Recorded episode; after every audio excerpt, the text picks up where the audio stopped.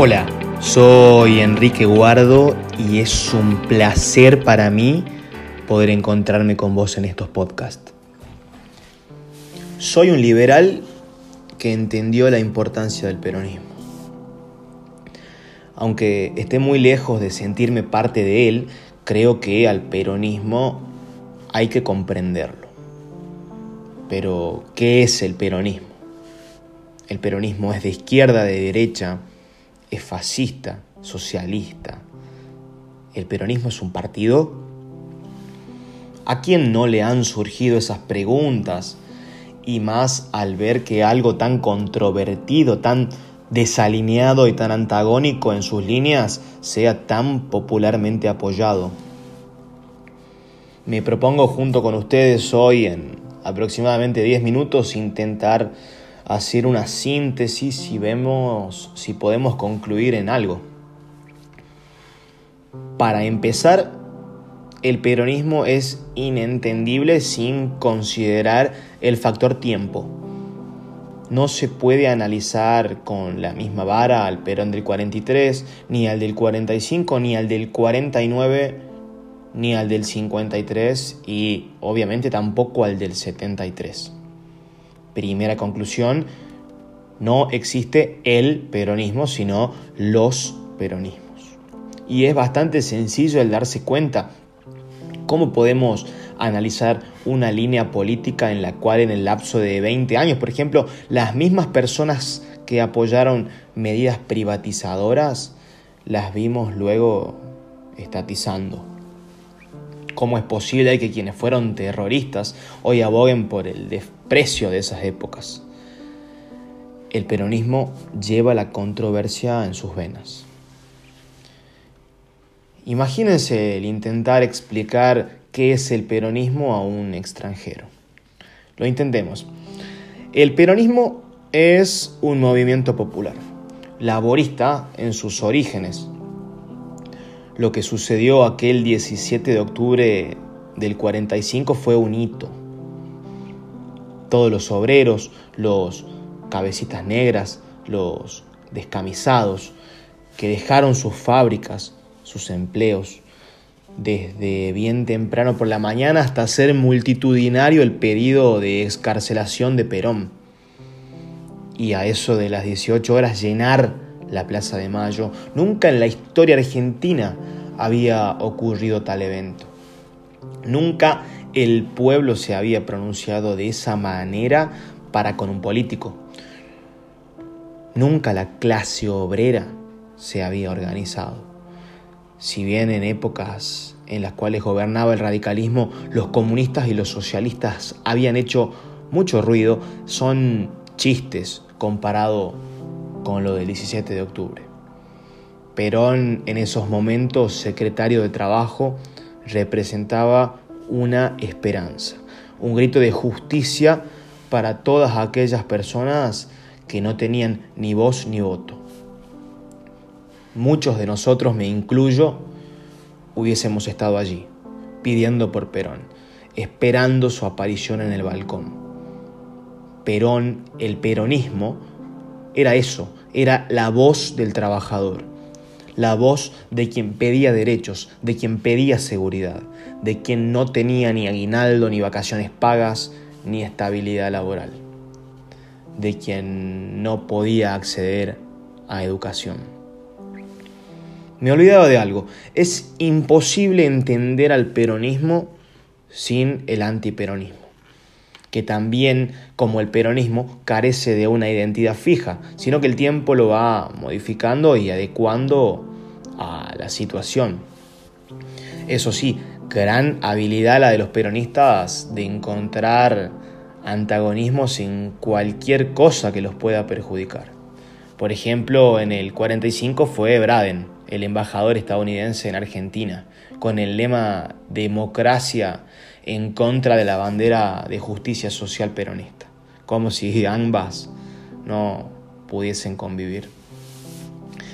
Perón gana con el 52% de los votos y su presidencia estaría marcada por un montón de cosas, principalmente el despilfarro de dinero, promoviendo un estado de bienestar apoyado por el auge de los precios de los commodities. Que sin ir más lejos, los commodities son más peronistas que el mismísimo Perón. No me pregunten por qué, pero cada vez que asume un gobierno peronista, los precios internacionales suben y esto claramente favorece a nuestro país. Bajo el lema de sustitución de importaciones, intentó reemplazar lo de afuera por trabajo interno.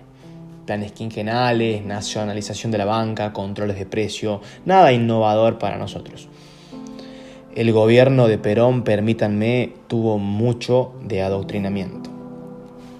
Esa tinte fascista que nunca se podrá separar de un general militar de esas épocas.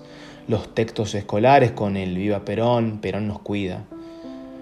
Perón tenía a Evita. Y ahora podemos hablar, a mi modo de ver, de la mejor dupla de la historia de la política argentina y me atrevo a decir de Latinoamérica. Evita le daba todo lo que Perón no tenía. Evita fue la razón de su vida. Evita impulsó el sufragio femenino, pero también decía que las mujeres no debían pensar que para eso estaba el general. De hecho, desde la muerte de Vita en el 52, Perón no volvió a ser el mismo. Perón fue un tipo que fue impulsado por la iglesia, pero luego la repudió. Fue enemigo del campo, pero luego lo protegió. Impulsó el intervencionismo, pero luego dio marcha atrás.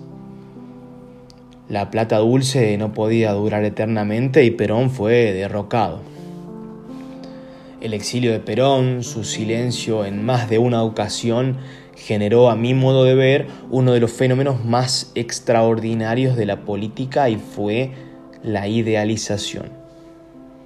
Mientras se esperaba por su retorno, por ser quien vuelva a encaminar al país en los senderos del crecimiento, del desarrollo y de la democracia, los movimientos argentinos lo idealizaron para donde más les convino.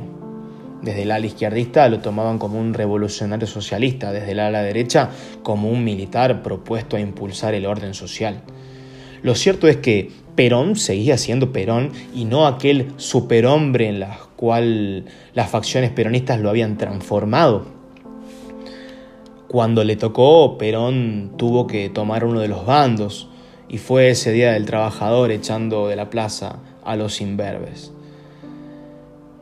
Imagínense si la tergiversación del ideal peronista en los 70 fue una locura. ¿Qué habrá pasado por sus cabezas cuando el turco Menem llegó a Casa Rosada con ideas ortodoxas? Y más aún el ver que las mismas caras que estaban detrás del turco son quienes ahora nos gobiernan quienes hoy quieren aparentar a los 90 como una década de caos, son quienes firmaron las privatizaciones. ¿El peronismo de los 90 fue peronismo? ¿El kirchnerismo es peronismo? Lo cierto es que el peronismo fue perdiendo su esencia, pero su esencia siempre estuvo clara, menos actualmente. El peronismo siempre fue la voz de los más perjudicados. El peronismo fue el ala protectora de los más vulnerables. Yo me siento peronista en muchas partes de la historia. En el 45 lo hubiese aclamado, en el 54 lo hubiese detestado, en el 73 me hubiese llenado de esperanzas, hubiese aclamado cuando echó a los imberbes, hubiese llorado su muerte no hubiese entendido ni entiendo al día de hoy cómo se le ocurrió dejar en su lugar a Isabel. En los 90 hubiese sido peronista. Hoy me siento más lejos que nunca. ¿Y cómo entender algo que no es? Es que en realidad el peronismo es lo que quiere ser y peronistas son quienes se sienten parte. Peronismo es lo que el pueblo necesita que sea. El problema es definir quién es el pueblo. ¿El pueblo es quien trabaja, como decía Perón? ¿Quien crea trabajo, como decía Menem? El pueblo es quien los peronistas quieren que sea. El peronismo es controvertido. Ante el más mínimo fracaso de alguna ala no peronista, su regreso es masivo. Su fracaso es una crónica de una muerte anunciada.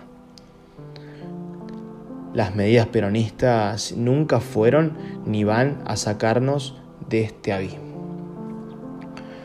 Hoy el pueblo es quien vota al peronismo, pero el peronismo dejó de ser lo que era, lo que fue. ¿Será que el peronismo ha muerto? ¿O está más vivo que nunca? ¿O será que todos nos convertimos en peronistas y no nos dimos cuenta?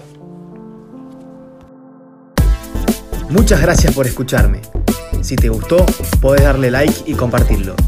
También podés encontrarme en las redes sociales como arroba Esto fue La Libertad de Pensar.